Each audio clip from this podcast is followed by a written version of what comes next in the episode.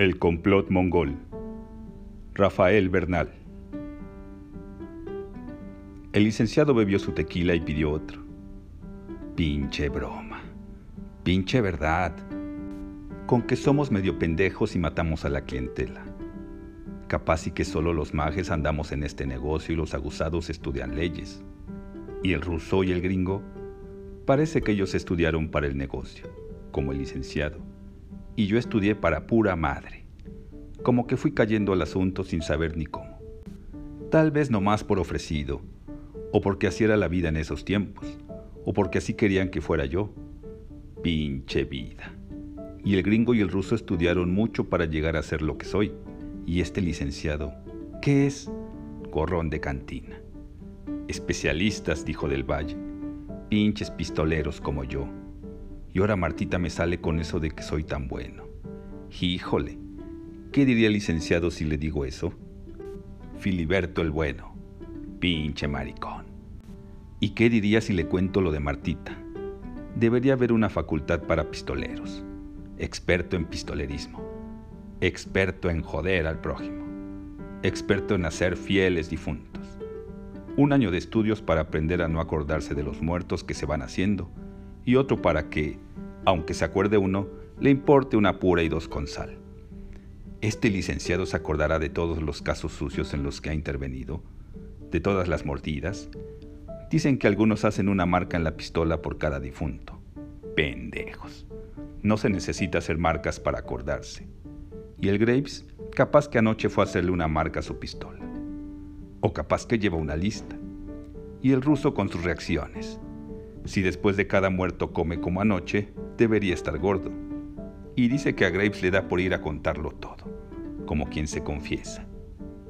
Y Martita que se confiesa conmigo y solo falta que me entren ganas de confesarme con ella. Pinche confesión. Hay cosas que no se le cuentan a nadie. Mire, Martita, yo un día, allá en Parral, maté a una mujer. Me estaba haciendo pendejo y la maté. Y mire, Martita, allá en la Huasteca, estrangulé a un viejo con un cordón de la luz. Y en Mazatlán me eché dos cuates en una cantina. Primero los emborraché. Allí quedaron, sentados en el suelo, apoyados al mostrador con los ojos muy abiertos. Los muertos siempre ponen cara de pendejos. Y yo haciéndole al buen Filiberto. Y mire Martita, allí en San Andrés Tuzla, maté a un hombre y luego me tiré a su mujer, allí en el mismo cuarto por la fuerza. ¿Habrá sido una de las reacciones de esas que habla el ruso? Porque ahora esas cosas ya no son chingaderas, sino reacciones. La policía rusa hasta tiene una lista de ellas Filiberto García, después de matar, acostumbra violar a la mujer del muerto. ¿Está enojado, Capi? No, licenciado. Y por cierto, hace tiempo que le quiero hacer una pregunta. Lo que usted diga, Capi. Otro tequila, Raimundo. Usted estudió en la universidad y se recibió de abogado. El año de 29. Si quiere le puedo enseñar mi título. Lo he de tener por allí, en algún lado y con todo y sus estudios y su título, como que no ha llegado a hacer nada, ¿verdad? Le dolió lo que le dije antes, mi capi. No, no es eso. Pero me han dicho que usted se la sabe de todas, todas en eso de las leyes. Suma cum laude. Y no sirvió de mucho, ¿verdad? Gracias, Raimundo. Que sea su salud, capi. Tal vez era cierto eso que decía mi padre, que también era abogado. Lo que Natura no da, Salamanca no lo presta. Vació la copa de un trago. Cuando volvió a hablar, había en su voz una tristeza extraña. Mi padre era abogado porfirista, de Chaqué y Bombín. Era juez y se decía que iba a ser magistrado, de los amigos de don Porfirio, y no fue magistrado ni nada. ¿Sabe por qué, Capí? por la revolución. No, muchos como él, hasta unos compadres, le entraron a la revolución. Pero mi padre era leal, renunció. Él no servía a gobiernos usurpadores, a militares levantiscos y a chusmas. Renunció y no fue nada ni nadie. Citaba sus leyes en latín y hablaba francés y alemán Pero no fue nada ni nadie, porque quiso ser leal. Viejo pendejo. No hable así, licenciado. Pero yo empecé a trabajar en esto de las leyes cuando era el tiempo de los militares, de los hombres como usted, Capi. Los militares y las leyes como que no se llevan. Más que saber todos los artículos del código y los latinajos que me enseñó mi padre, importaba cuatificar con algún general, con alguno de nuestros muchos héroes, porque una cosa se aprende con los militares. Tener la razón vale un carajo. Lo que importa es tener cuates. Ya ve el caso del finado Luciano Manrique. Está muerto, licenciado. Sí, como que lo descuatificaron. Pero resulta que en una amigocracia, un abogado que no es cuate sale sobrando. Ahora que lo pienso, mi padre fue leal a don Porfirio, pero yo no pude ser leal a las leyes que estudié. En lugar de la justicia, busqué la cuatificación, lo que le hubiera pasado, Capi, si en su juventud le toca una época de mucha ley. El licenciado cayó. Una sonrisa tonta le vagaba por la boca. Pinche licenciado. Como que me está tomando el pelo. Con este licenciado nunca se sabe. Como que no tiene miedo, pero tampoco tiene pantalones. Será por borracho. O porque ya todo le importa una pura y dos con sal. Y el ruso dijo que iba a venir a las doce. Capaz si ya no viene porque ya le dijeron que yo no soy experto y él le anda haciendo mucho a la tecnología, a la intriga internacional, esperando los mensajes de las fronteras de la Mongolia exterior. Pinche Mongolia exterior. El licenciado levantó la mano para llamar la atención de Raimundo. Otro tequila, Raimundo. Y conforme se fue pasando el tiempo, Capi, aprendí a cuatificar, pero se me olvidaron las leyes y como para cuantificar no era necesario ir a la universidad, sino a la cantina, me fui haciendo borracho. Usted, Capi, porque tuvo oportunidades sin fin en su juventud. Nunca se hizo borracho.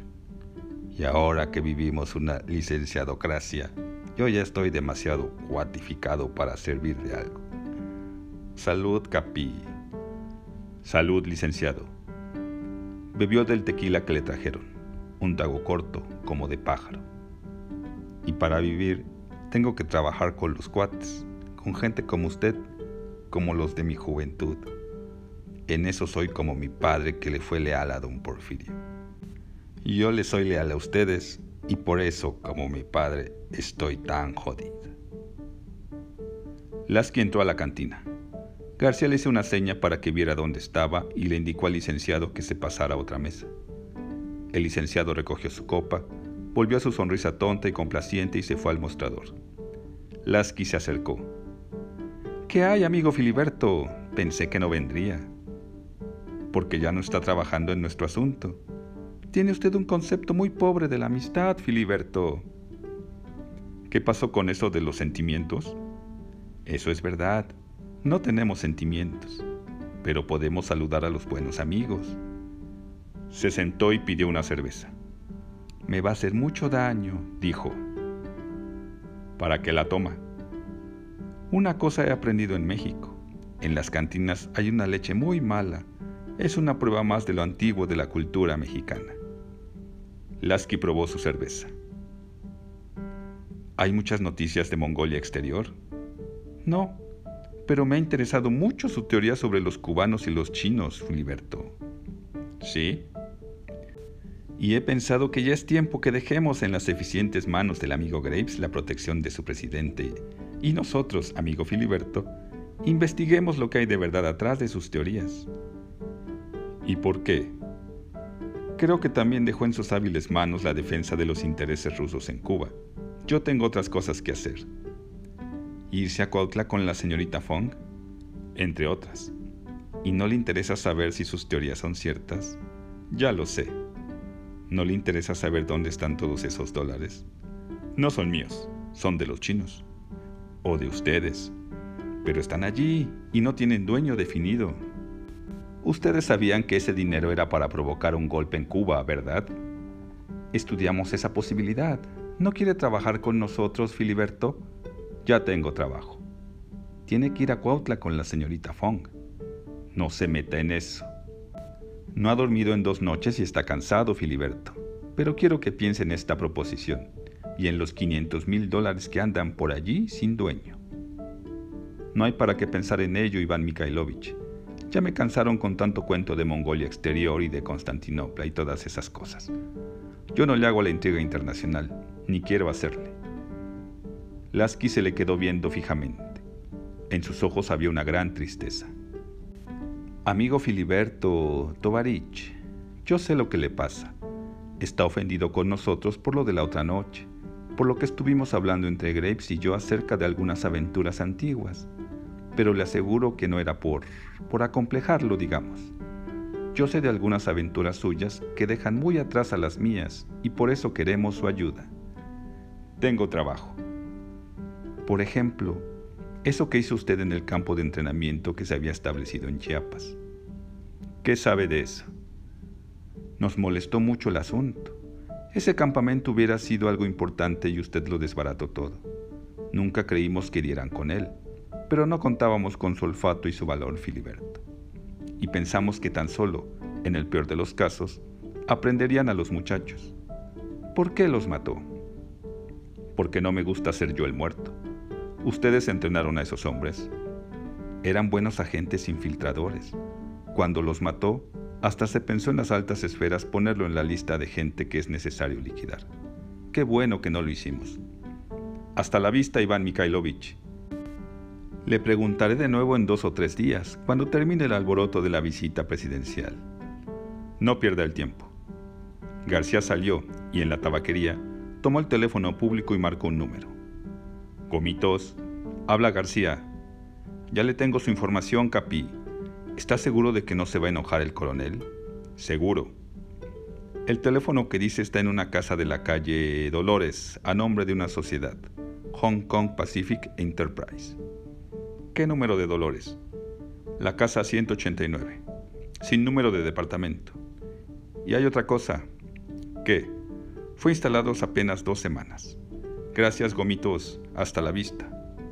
Si me pregunta el coronel, no tiene por qué preguntarle nada, pero si lo hace, dígale que me dio la información. Colgó el teléfono y tomó un camión. Es inútil esperar taxi. Debería haber traído el coche. Pero luego, ¿dónde lo dejo? Pinche coronel, que no quiere que usemos placas especiales. Y los centavillos allí en la calle de Dolores, cerquitita de donde voy tan seguido. Llora este ruso que quiere que trabaje con él.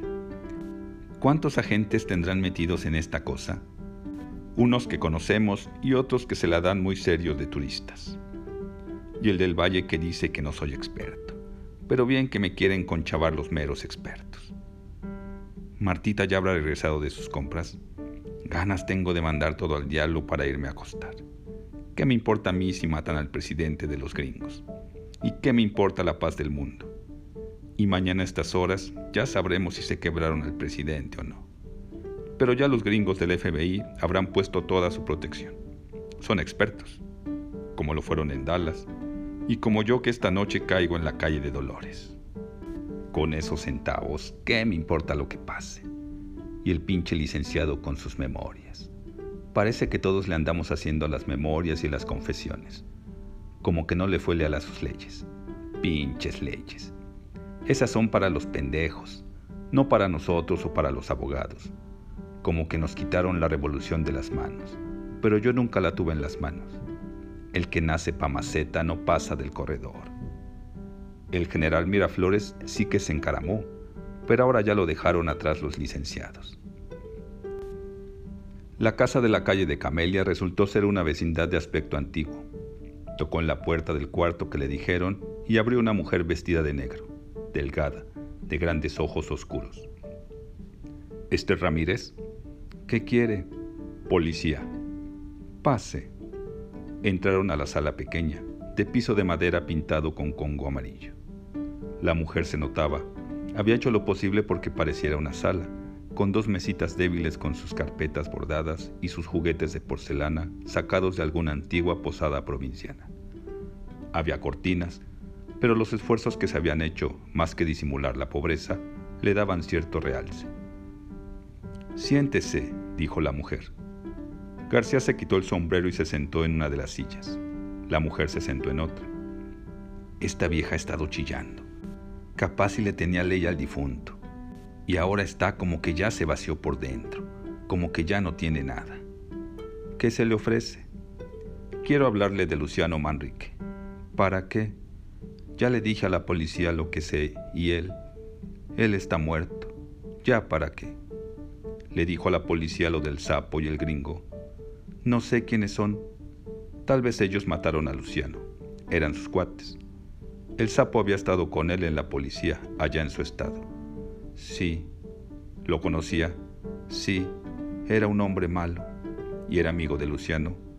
Le dije que no hiciera nueva amistad con él. Era un hombre malo, era un matón profesional. Luciano nunca había matado a nadie, nunca. Pero estuvo preso. Sí, y yo trabajaba en un burdel y por eso ya nunca podemos vivir en paz. Por eso ya no tenemos derecho a nada. Ni siquiera tengo derecho a estar sola en mi casa pensando en él, en que fue bueno conmigo, en que yo lo quería. Eso le suena chistoso, ¿verdad? Una mujer de burdel que quiere un hombre. ¿Le suena chistoso? No. Era lo único que tenía yo, ese cariño por Luciano, lo único. ¿Me entiende? Y ahora eso se ha acabado. Y no puedo estar sola en mi casa para pensar en él. ¿Qué negocios tenía con el gringo? No sé de sus negocios, ni quiero saber de ellos. Luciano era bueno, pero era débil y tenía ambiciones. Decía que me quería dar muchas cosas y, a veces, cuando tenía dinero, me daba cosas. Yo no le pedía nada, tan solo que estuviera aquí y fuera bueno, pero él me quería dar cosas. Quería ser importante. Hace tiempo le rogué que tomara un trabajo. Necesitamos pocas cosas. El general Miraflores le había dado un trabajo seguro, pero él no quiso. Buscaba otra cosa y ahora está muerto. ¿Hablaba de que iba a hacer dinero? Siempre hablaba de eso, pero yo ya no lo oía. Ya ves cogiendo el coche, así me decía. Este asunto no nos puede fallar. Nos vamos a ir a vivir a una casa propia. Así me decía, porque me quería, porque era bueno conmigo, pero yo sabía que eso nunca iba a suceder. Ya ni siquiera le rogaba que se olvidara de esas cosas. Solo lo seguía queriendo, solo eso. García quedó en silencio. Pinche vieja. Va a seguir hablando de su difunto, como si eso importara. Y luego dicen que Filiberto García acostumbra violar a las mujeres de los que mata. Pero ahora es maricón. Yo debí decirle con más fuerzas, debí amenazarlo con dejarlo. Pero como me sacó del burdel, no me hacía caso, no hacía precio de mis palabras. Y es cierto eso, él me sacó del burdel, porque era bueno conmigo. ¿Últimamente tenía dinero? No sé, a veces sí. Hace una semana me dio para pagar tres meses de renta que se debían y para pagarle al gachupín de la tienda. Y me compró unas medias. Así era él. Pero ahora ya me lo mataron. Y en la policía no me quieren decir nada, solo me pidieron que identificara el cadáver. Antenoche lo esperé toda la noche y solo ayer en la tarde me vinieron a decir, así son ustedes los de la policía y le hablé entonces al general Miraflores, que nos ha ayudado muchas veces. Solo quería que me entregaran su cuerpo para velarlo y enterrarlo. Pero no quiso hacer nada, no quiso ni hablar conmigo. Así me dijo su asistente, que el general no quería hablar conmigo y no tenía nada que ver con Luciano. Así son los amigos en la aflicción. ¿Quién le dio el trabajo que estaba haciendo? No sé qué estaba haciendo. Me dijo que era algo grande, muy grande. Eso me dijo. Yo no quería que se metiera en esas cosas grandes, pero no hacía precio de mis palabras. Nosotros nunca hemos sabido de esas cosas grandes. No son para nosotros. Nuestros negocios son chicos, para gente que ha salido de la cárcel y del burdel. Y ahora está muerto, Señor, está muerto. Y el que lo mató, ¿qué sabía de lo bueno que era conmigo? ¿Qué sabía de las cosas que me decía? ¿Qué sabía de cómo me sacó del burdel porque yo no estaba contenta allí? Nunca estuve contenta allí. Pero eso no lo entienden los hombres que matan. Parece que no supieran que cuando lo hacen ya no tienen remedio. ¿Quiere averiguar quién lo mató y por qué? ¿Para qué? Lo mató un hombre. ¿No quiere saber quién? Un hombre. ¿Y si fueron el sapo y el gringo, ese que vive allí en un hotel de la calle Mina?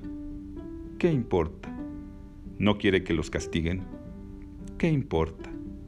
Mire, señor, yo sé que él no era gran cosa, el pobrecito. Pero era un hombre y tenía derecho a estar vivo, como usted o como yo, y lo mataron. Y él nunca había matado a nadie. Sería ladrón, sería padrote, como dicen, pero no era un pistolero, no era un asesino. Ni siquiera usaba pistola, solo una cachiporra para defenderse. Había hecho cosas malas, pero ¿quién no las ha hecho? Y tenía las manos limpias de sangre, y ya me lo mataron. ¿Y el gringo? Le dije a Luciano que no tuviera que ver con él, pero me dijo que íbamos a salir de pobres para siempre, que íbamos a ser gente importante. No sabes todo lo que vamos a hacer, señora Manrique. Así me decía porque era bueno conmigo. No estábamos casados, pero cuando estaba contento me decía siempre señora Manrique. Y hasta me dijo que nos íbamos a casar y que íbamos a vivir en casa propia, en Chihuahua. Él iba a dedicarse a la cacería del venado. Ya hasta tenía el rifle. ¿Lo tiene aquí? ¿Qué? El rifle. No, lo tiene el gringo. Él se lo trajo del otro lado. ¿Luciano había sido cazador? No, pero iba a serlo. Me contaba que de muchacho iba de cacería con unos señores que lo llevaban. A veces era como un niño. Vivía de ilusiones, de ganas de hacer cosas que le decían que eran de gente importante, como eso de la cacería. Y hace cuatro días me trajo el rifle a que lo viera yo.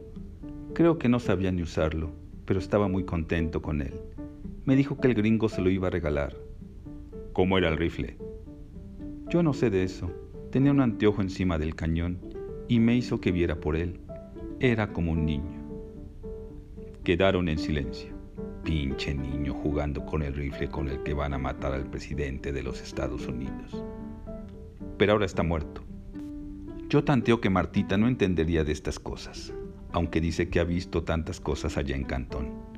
Pero estas son cosas de Mongolia exterior. Pinche Mongolia exterior. ¿No sabe si tenía amigos entre los chinos de aquí? No, nunca le oí hablar de alguno de ellos. Ni siquiera el chino del café de la esquina. Luciano estaba enojado con él porque no le quería fiar. ¿Y el sapo? ¿Cuándo vino a buscarlo?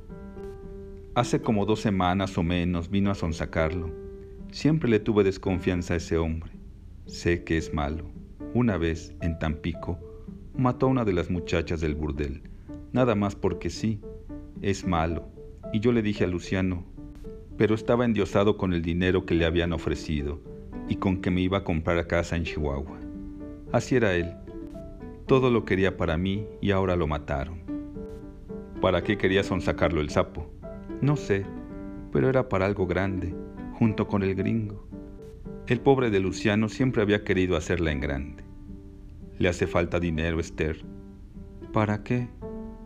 Hay gastos, mire, le voy a dejar 500 pesos. Salió de la casa. Esther se quedó sentada con el billete en la mano, como si no se hubiera dado cuenta de nada. Pinche pendejo. Pero esto se lo podré contar algún día a Martita, pero no. Ella vio el difunto, vio el cuchillo.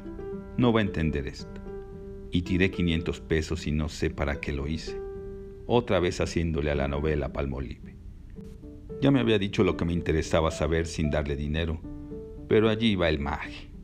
Tome 500 pesos para lo que se le pueda ofrecer, y ni siquiera se dio cuenta que se los puse en la mano. Pinche pendejo. En el tercer hotel que visitó en la calle de Mina, dio con el nombre de un americano, Edmundo T. Browning, de Amarillo, Texas, turista. Era el único turista gringo en el registro porque el Hotel Magallanes no parecía recibir muchos turistas extranjeros. El encargado, un muchacho delgado, bien vestido, de grandes ojos oscuros y de cabello abundante y ansioso de peluquería, estaba nervioso. Nunca hemos tenido dificultades con la policía, señor. Este es un hotel para familias. Por lo menos para ser familias, dijo García. El encargado lo vio con tristeza y repugnancia. ya la fregué. Este me resultó de la manita rota, como que le hace agua a la canoa. ¿Cuándo llegó Browning? Hace seis días. Parece ser un hombre muy serio, muy correcto. ¿De dónde venía? De Estados Unidos. Vino en su coche y yo mismo le di el cuarto 328. Quería un cuarto interior, sin ventanas a la calle. Por el ruido, es muy delicado. ¿Qué coche tiene? Un Chevrolet precioso, Impala, nuevo. ¿Está en su cuarto? No, ha salido. Deme la llave. No sé si deba, señor policía. García lo tomó de la corbata y casi lo sacó de atrás del mostrador. Esto es un abuso. Deme la llave. Es un abuso. Me voy a quejar. García lo cacheteó con la mano izquierda. El encargado despedía un olor a perfume dulzón. Es un abuso, dijo con los ojos llenos de lágrimas. García lo soltó de golpe, empujándolo hacia atrás. Cayó al suelo dando con la cabeza contra el casillero de las llaves. Le escurría un hilo de sangre de la boca. García se estiró y tomó la llave del cuarto 328. El encargado lo veía con los ojos cargados de odio. El elevador se detuvo en el tercer piso. El cuarto 328 quedaba a la derecha. 300 a 325 a la izquierda, 326 a 340 a la derecha. García tocó en la puerta. Esperó unos momentos y abrió. El señor Browning era un hombre ordenado y metódico. Había dos trajes colgados en el closet y también había allí un rifle de cacería, en su funda de cuero, con su mira telescópica. En la tabla de arriba del closet estaba una caja con 28 cartuchos para el rifle. García sacó el arma de la funda. Pinche gringo, sabe cuidar un arma. Está bien aceitada, pero no le ha puesto demasiada grasa. Listo para usarse como quien dice. Un regalo para su Latin American friend, Luciano Manrique, pero listo para usarse. Y este no lo vieron en la aduana, y capaz que ni pasó por la aduana. En una bolsa del estuche estaban los instrumentos necesarios para limpiar el rifle. Unos trapos, un escobellón y una lata de aceite tres en uno, hecho en México. Volvió a ponerlo todo en su sitio Salió y cerró la puerta con llave. Cuando llegó abajo, el encargado ya se había limpiado la sangre y estaba peinado. Parecía a punto de llorar. Aquí tiene la llave, amiguito. Gracias. Y dígale a Browning que vino la policía. Sí, se lo diré. Y otra cosa, amiguito. El encargado se echó hacia atrás hasta quedar con la espalda pegada a los casilleros lo más lejos posible de García. ¿Vienen muchos amigos a ver al señor Browning? No sé, señor. La mano de García se extendió hacia él. La vio venir, pero no hizo nada para evitarla. La mano le tomó de nuevo la corbata y lo obligó a adelantarse. Han venido dos señores. Eso está mejor. No se diga que no coopera usted con la policía, amiguito. ¿Cómo se llaman los visitantes? La verdad es que no lo sé, señor. Le juro a usted que no lo sé. Nunca me lo han dicho. Uno de ellos es alto como yo, moreno, grueso, de ojos saltones, ¿verdad? Sí, es el que viene más seguido. García soltó la corbata. El encargado se echó hacia atrás contra los casilleros. Con los ojos desesperados veía hacia la puerta, como si esperara la llegada de alguien. Gracias, amiguito. Y para otra vez, sea más rápido con su información. ¿O es de esos que le gusta que los golpeen? No, señor, no. Y esto... esto es un abuso. Sí, amiguito, esto es un abuso. ¿Qué otra gente viene a visitarlo? el otro hombre bajo, delgado, que usa siempre una gabardina. ¿Y mujeres? En este hotel no permitimos mujeres. El encargado estaba cada vez más nervioso. Tenía los ojos llenos de lágrimas. La mano de García volvió a extenderse hacia él. Tiene una mujer en el cuarto 311. Vamos a verla. Pero, señor, no puedo dejar el puesto. Mi ayudante fue a comer y no regresa sino... Vamos a verla. Traiga su llave maestra. El encargado vio hacia todos lados, como buscando a alguien que lo ayudara, pero no había nadie. De abajo del mostrador tomó una llave atada con una cadena a una barra grande de plástico y salió al hall. García le tomó el brazo con fuerza y sintió cómo temblaba. Pinche maricón. Tiene más miedo que una gallina y todo muy perfumadito. Se detuvieron frente al cuarto 311. Abra. ¿No tocamos antes? La señora puede estar puede estar desvestida. La presión de la mano se hizo más fuerte. No veo en qué le puede molestar ver a una mujer en pelota, amiguito. Abra. Abrió la puerta. Una voz femenina preguntó desde el interior del cuarto. ¿Quién es? Ah, eres tú, Mauricio. Deberías tocar antes de entrar. Se quedó muda al ver a García que entraba atrás de Mauricio. La mujer estaba acostada en la cama, cubierta hasta medio cuerpo por la sábana y desnuda del resto. No se había arreglado ni peinado. Al ver a García, rápidamente subió la sábana y se cubrió los senos pesados y duros. Tendría unos 30 años, de cara fina, grandes ojos claros y nariz aguileña. Sus facciones contrastaban con lo pesado de sus senos. ¿Quién es ese hombre? preguntó. No se espante, niña. No puedo recibir a nadie, Mauricio. ¿Cómo te atreves a traer a este señor? Ya sabes que no puedo recibir a nadie. García se adelantó hasta quedar junto a la cama y se le quedó viendo fijamente. Tenía los ojos duros, sin emoción alguna. La mujer tenía que alzar la vista para mirarle la cara y con eso parecía suplicar. Le digo que no puedo. Cállese. Pero es que, le digo que se calle. Es que, yo creo que hay un error. Ahora no puedo atenderlo. Edmund puede venir en cualquier momento y... ¿Qué sabe de ese gringo? ¿De Edmund? Sí. Es mi amigo. ¿Es un delito eso? ¿Qué hace en México? Está de turista, paseando, y lo hace porque tiene dinero para hacerlo. ¿Y qué más hace? Yo qué sé. ¿Y usted? ¿Quién diablos es? Voy a decirle a Edmund que cuando venga que... García, con la mano izquierda, la empujó hacia atrás sobre la almohada y con la derecha le tomó un seno y lo empezó a oprimir y a torcer. La mujer quiso gritar, pero le cubrió la boca con la mano. ¿Qué hace el gringo en México? Las lágrimas escurrían por la cara de la mujer. García seguía oprimiendo el seno cada vez con más fuerza. Le quitó la mano de la boca. Mauricio veía la escena con los ojos desorbitados, mientras le escurría la baba de la boca entreabierta. ¿Qué hace el gringo? Suéltame, por favor, suélteme. No lo conocía antes, se lo juro, no lo conocía.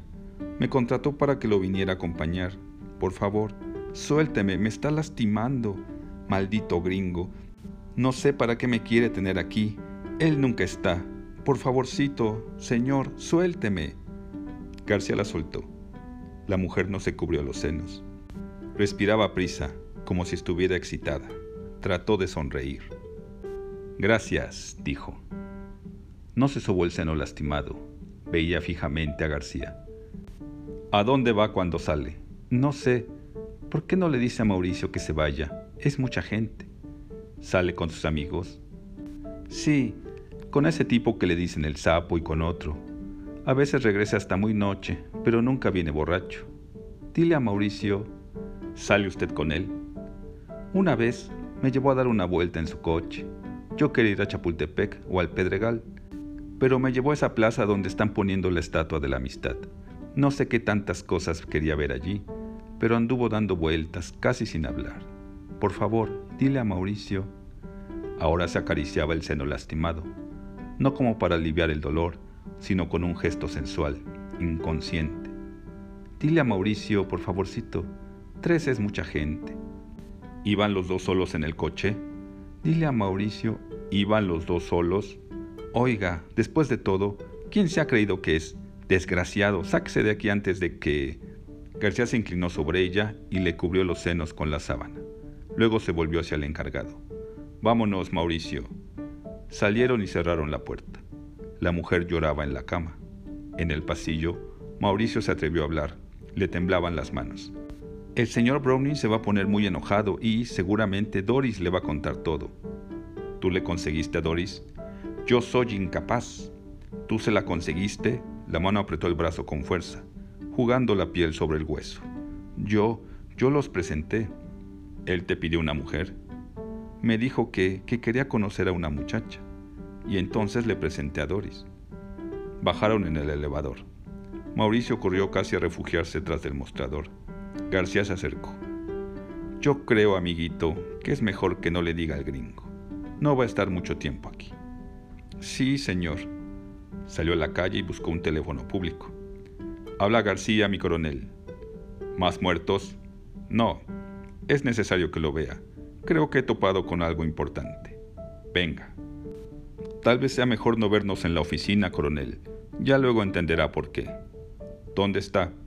En la calle de Mina, el Hotel Magallanes. Eso queda casi en la esquina con Guerrero. Espéreme en la banqueta, en la esquina. Voy en mi coche, en el Mercedes. Bien, mi coronel. Caminó hasta la esquina. Eran las dos y media de la tarde. No quedan ni 24 horas, pero ahora sí ya se le ve la punta al asunto. Pinche Mongolia exterior. Y siento como que me andan siguiendo. Al changuito aquel lo he visto dos veces. Pinche ruso con que me iban a ver la cara de pendejo con su equipo y de mucha tecnología y mucha Mongolia exterior. Y mucho traernos a la carrera con sus chales y sus dólares de Hong Kong. Eso es lo que en la guerra le llaman cortina de humo. Pinche cortina. Y atrás de la cortina andaban los otros muy aguzados y muy seguros de que ya nos habían visto toda la carota. Y de a mucho rifle con mira telescópica. Se están creyendo que aquí es como en Dallas pero no saben lo que es matar a un presidente. Aquí para hacer eso hay que ir a meterse allí mismito en donde está, y luego hay que morirse allí mismito. Ese changuito me anda siguiendo y como no camino lo tengo jodido, que no sabe qué hacer. Que me siga, yo ya acabé con este asunto. Nomás le suelto el paquete al coronel y me voy a la casa, con Martita, a ver las cosas que ha comprado. Y capaz que yo le compre alguna cosa, porque ahora se acabó eso de andarle haciendo a la novela Palmolive. Ahora lo hacemos en serio y lo hacemos porque los dos queremos hacerlo, como conviene que sea y no como siempre ha sido conmigo. Y no más por eso le llevo a Martita una cosa. Un prendedor, o puede que mejor un reloj de pulsera, no tiene. Pinche chino Liu. Y puede que antes de ir a la casa no más como para darme un quemoncito, me dé una vuelta a Dolores y vea ese lugar donde tienen la fierrada, para luego caerles en la noche. Pinche Doris. De no haber tenido tanta prisa, ¿quién quita? Y de no ser por Martita. Pero está buena. Y como que le estaba gustando el agarrón. Ah, viejas más huilas. Y a mí también me estaba gustando. ¿Para qué es más que la verdad? Pero ahora, al llegar a la casa, Estoy con Martita y luego la llevo a cenar. Antes de ir por la fierrada, saco el coche para llevarla. Allá por las lomas. Y mañana a Cuautla y puede que hasta Acapulco. Se ha de ver rechula en traje de baño. Y eso le gustaría. Yo creo que nunca se ha paseado. Pinche chinoliu. Y el del valle que dice que estos asuntos son para expertos. Y va teniendo razón. Lo que no sabe es que el meritito experto soy yo mero, su papachón porque a mí la Mongolia exterior me hace lo que el aire le hizo a Juárez.